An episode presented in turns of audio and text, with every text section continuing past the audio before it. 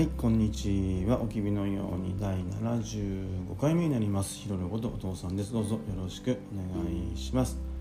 おきびのようにというポッドキャストは娘が大きくなった時にこのポッドキャストを聞いてくれたら嬉しいなと思い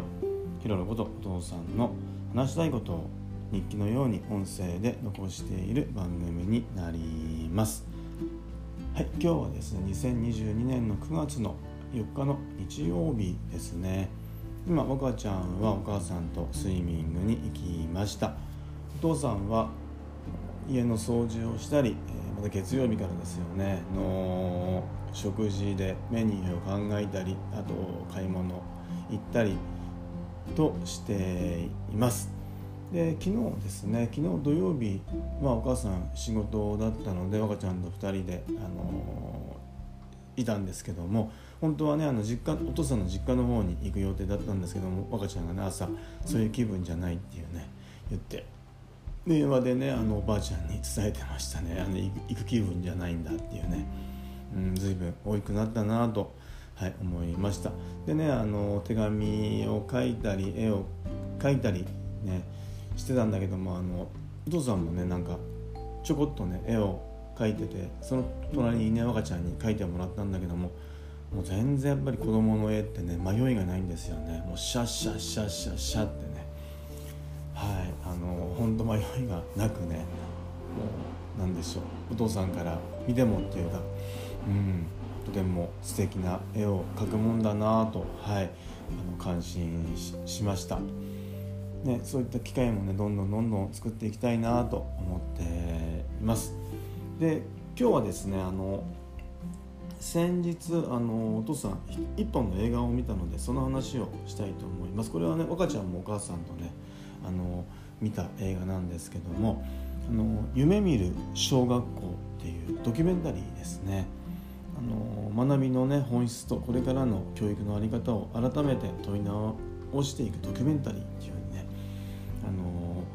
紹介では書いてありますかね。あとですね宿題もテストもなくあの子どもたちの、ね、個性を尊重して体験学習を軸に子どもたちの主体的な学びを実践していく紀の国子ども村学園だったりねあと通知表のないね稲小学校や校則や定期テストをねやめたね世田谷区立桜の丘中学校など公立学校のね取り組みも紹介されているドキュメンタリーなんですね。でお父さんねこの夢見る小学校を見てあの 率直に感じたのはねあの通知表ってね作成しなくてもいいんだっていうことにねとても驚きましたね。あの通知表ってね文部科学省の学習なんですよ指導要領にねよるとね通知表の作成のねあの法的根拠っていうのはないらしいんです。作通知表の作成だったりねその通知表の様式だったり、あのー、意味だったりねそういうの全てね校長の裁量一つでね、あのー、もうどんなもんでもいいらしいんですね。で文部科学省のね関与はないっていうことなんですね。はい。だからねあの桜あの世田谷区立桜の丘中学校の校長が言ったのはね校長権限でどんなこともできるんだって。うん。言っててねあのそっかあのお父さんにとってはね通知表っていうのも当たり前にあると思ってね疑いの余地もなかったんですけどもはいあの通知表って別に必要がないんだと。あの、ね、例えば ABC とかねあの順位をつけたりあの人と比べたりっていうね通知表なんで本当はいらないんだっていうのをねあのこの映画で知ってとても驚きましたねでそれだったらね通知表なんてあのそのね人と比べるような通知表例えば順位をつけたり A 評価 B 評価 C 評価とかねにしたりあと丸三角とかにねしたりそんなのそのそういう通知表はね小学校の頃とか特にねいらないんじゃないかなとお父さん思いましたね。でお父さんもね通知表から受け取るものってね あの何でしょう。ちょっと劣等感だったりね、まあ、できなかったことや足りないことをねなんか指摘されたようなねことの方がね多いように感じるんですね。で特にまあ小学校とか中学校の頃っていうのはね何でしょう。もっと頑張ろうよとかねこれができたよとかねあのー、なんでしょう成績が上がったとかっていうね、まあ、前向きなね受け取り方もねできるんだけどもそれでもやっぱり人と比べたりね何でしょう子供だったらねあと親やね友達のことも気にするだろうなって親がどういうふうに見てんだろうなと友達あの子と比べて自分はどうなのかなとかねできてるのかなできてないのかなとかってねやっぱり気にするかなそれは通知表がねあるっていうか人と比べる人と比較されるツールがあるからね。そういう気持ちになるのかなとお父さん。この映画を見て思いましたね。でお父さんもねあの岡ちゃんの親としてね岡ちゃんとお友達をね、まあ、比べたりすることもねやっぱりあるんだろうなって思うんだけども比べるってねほんと全く意味のない行為だと思っているし比べられた側はねもう傷つくことしかないのかなっていうお父さん思ってるんですね。うん。だからね何でしょう、うん、お父さんのね経験からしてもあのお父さんのお母さんとかにねあのあの子はできてるのにとかねあのあの子は1着なのになんでお父さんはねあのいつも3着なの？とかってねやっぱ言われたのはやっぱ印象に残っててそれっていうのはやっぱなんだろうトラウマに多少ねなったりしてるんですよね。自信をちょっとなくしたり、うん、だから本当なんでしょうこの映画をね見てねもう自分のままもうなんでしょうありのままでいいっていうかねなんかなんかの映画でありましたよね。ありのまま。あのうん。エルサですかねあのありのままでいいんだよと。本当自分のままでいいんだよってね。そしてね学校って本当はねもうワクワクドキドキする場所なんだよなっていうふうにね感じましたね。うん。でうん。夢見る小学校ってとてもまあいい映画っていうかねああそこ通知表がで必要ないんだってね思うと。うん。人とね比べることって本当意味ないことなんだなって。だからそれをねあのなでしょう子供の頃はねやっぱり、うん、人とやっぱり自然に比較してしまうだろうしね子供もね。だからね若ちゃんに言いたいのはもう自分のやりたいことをね、あの思うようにやれればいいんだろうなと、うん、人と比べてもねいいことって一つもないんだよなってねいうことを伝えたいですね。でもねそんな言ってるお父さんがね結構人と比べたりするんだけども。うん。でもそれでね人と比べてお父さんもいい気持ちしたことって一回もないからね。あの、うん、だから人と比べなくていいんだよともうありのままで自分の好きなことをねもう黙々とっていうかどんどんどんどんやっていけばねいいんだよなって小学校中学校とかはそう思いますね。だから好きなこととかを見つけられるね、自分がのめり込めるものをね見つけてほしいなとお父さん思っています。でこの映画のね夢見る小学校の中でねこの小木ママがね言ってたんですけどもあのオランダとかってすごく教育が熱心らしいんですけどもその教育やっぱり無償化らしいんですよね。あのお金がかからないあの小中高。大学もそうなんですかね。でやっぱりねあの日本もね全ての教育は無償化にするべきだってね小木のママも言ってたんですね。そうすればね子どもの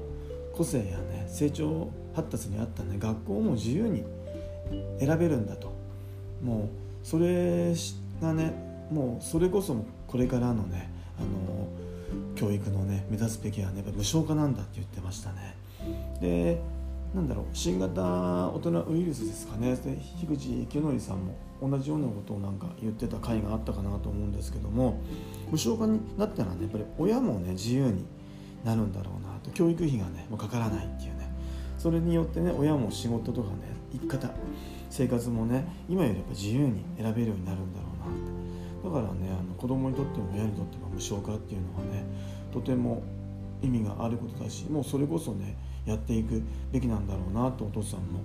ね、この映画を見たり樋口さんの話を聞いてねとても思いましたね。で何でしょうあのうん、無償化にね、まあ、無償化もそうだしあと校則ですよね。あの先生学校がこうしなさいってこれをやっちゃいけませんってねいうことってねあるとねあればあるほどねあの子供たちってなんか窮屈になっ守れなかったりあと叱られたりす,、ね、しまするんじゃないかなってね、うん、でこの夢見る小学校のねあの通知表がテストがね定期テストをなくしたところはね校則もなくしたらしいんですよね。うん、で、ね、偏差値のね高い例えばいわゆるね学校とかって例えばほらあの校則が緩かったりねあの制服がなかったりって結構自由度が高いっていうねところがね結構多いのかなってね反対にね。うん、でも校則がなくっても自由でもそれぞれね生徒たちがあの自由に自分たちで責任を持って選んであののびのびのっていうかね能動的に考えてあの学校生活を送るといろんなものを生み出すんじゃないかなと子どもの力ってとてもあるのかなってお父さん思っています。で何でしょうまあ自分で選んでね好きなことをやるっていうかね自主性とか能動性っていうんですかねいうのは本当もう子供の頃は特に大事なんだろうなとね思いますね。でそれとね同じくねあの2020年にね教育指導要領がねなんか変わってっていうか新しくなってあのアクティブラーニングっていうのがねあのよく耳にするんですね。でアクティブラーニングって何だろうなってちょっと調べたらねあのこれまで多かった教員のね一方的な講義形式の授業じゃなくってま生徒がね能動的に考え学習する教育法なんですよね。で具体的にはねグループディスカッションだったりディベートだったりグループワークなどでねあの、まあ、生徒たちが能動的にねいろんなことを話し合って何をやるかって決めてでまた考えてっていうね、うん。まあ、体験型っていうかねの授業がこれからの教育なんですよっていうね。それがねまさにね紀ノ国子ども学園この夢見る小学校ではね、まあ、アクティブラーニングなんですよね。の一般的なねあのお父さんたちが一般的に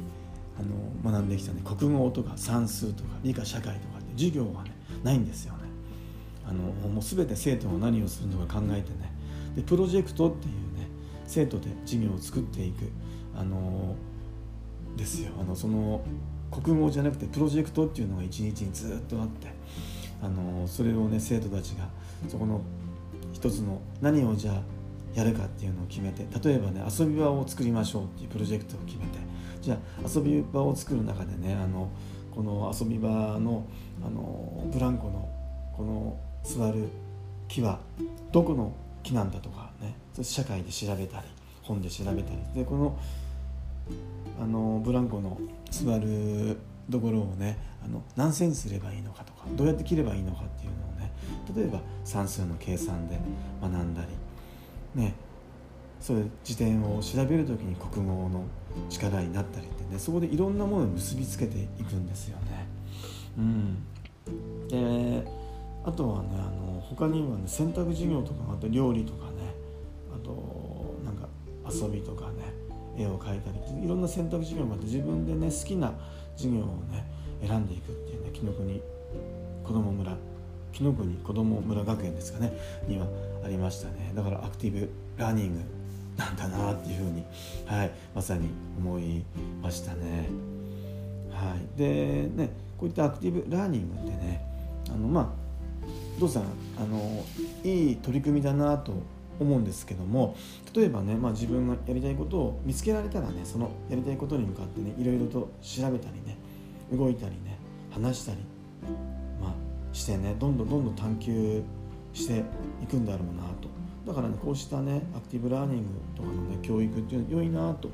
思う。反面ねただ自分からね動きづらい子だったり一歩引く子にとってはねどうなんだろうなって少しやっぱり思うんですよね。だからとにかく本当なんだろう。うん。自分からねどんどんどんどん動いていったり、まあ、どんどんどんどんじゃなくてもね自分が好きなことを見つけてそれに向かってもう一歩一歩歩いたり立ち止まったり、ね、時には後ろ振り向いたりしてねとにかく好きなことをね子供の頃って見つけてね行ってほしいなとお父さん思います。そのためにはねお父さんやお母さんはね何ができるんだろうなって。うん。で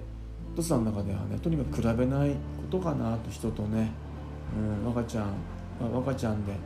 うん、若ちゃんが好きなことだったり若ちゃんがねできることだったりっていうのをね見つけていきたいなと思っています。で、最後にねあの何でしょうこの映画を見てもね当たり前と思っていることってね当たり前で